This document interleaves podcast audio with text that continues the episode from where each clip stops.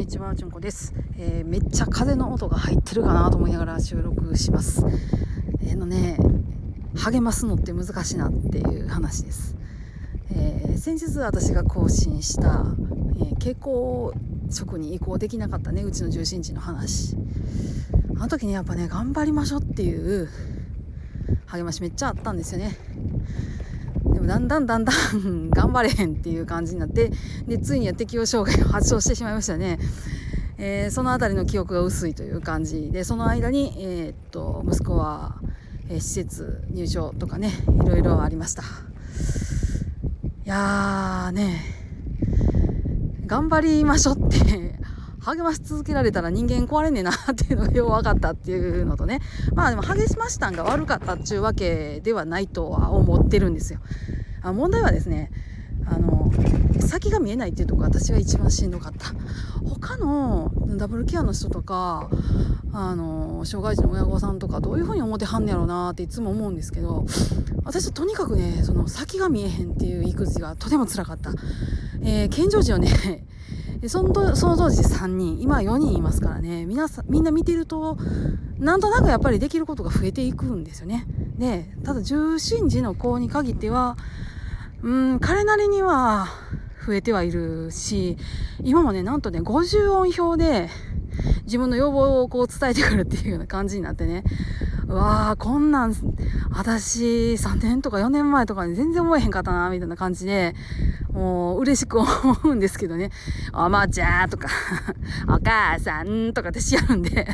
おーって思って、えー、そうね旅行行ったのはお泊まり。楽しいみたいな感じとかね、あ、すごいとかね、思ったんですけど、うーん、でもやっぱそこ、なんかね、すごいね、超えられない透明な天井あるんですよ。絶対こいつは走れるように、走れるようにはならへんなっていう。例えばね、絶対こいつは、こう牛肉をもりもり食うような感じにはならないとかね。わかります？その、そこまでの間にあるその透明な透明な壁。でもそれがないかのように頑張りましょうって励まされるのがすごい辛かったです。うーん、だからって言って私が当時の私の担当をしていたからって言って何の、何のケアができたかなって考えるとこれまた難しくてですね、やっぱりね、壊れる人はもう壊れるべきして壊れるんじゃないかななんていうのはちょっと思ったりします。うーん、不適切な関わりがあったとは思えないのでね、全然。やっぱそう考えると、うーん、障害児の親結構頑張ったなっていうふうに思います。うん。で、そうね、あの、障害児がいるっていうことで、うちのね、夫とは結婚したってとこあるんですけど、その時にね、夫が言ってたことが、今でもやっぱり心に残ってます。障害児のいる暮らしってどんなんなんって言ったら普通やって言われたんですよつまりねヤングケアラーの話にも通じると思うんですけどあの大変な毎日っていうのがうちの夫とかねあの当時見ててくれたおばあちゃんおじいちゃんにあたる前住とあのあのお母さんとにとっては普通の生活やったんですよ。でも私にとってはそうじゃなかったっていうところ。うん、だからそれが普通になるまで私にもなんかできればよかったんだけど残念ながらね ダブルケアトリプルケアではそれはできなかったっていう感じですね。うん。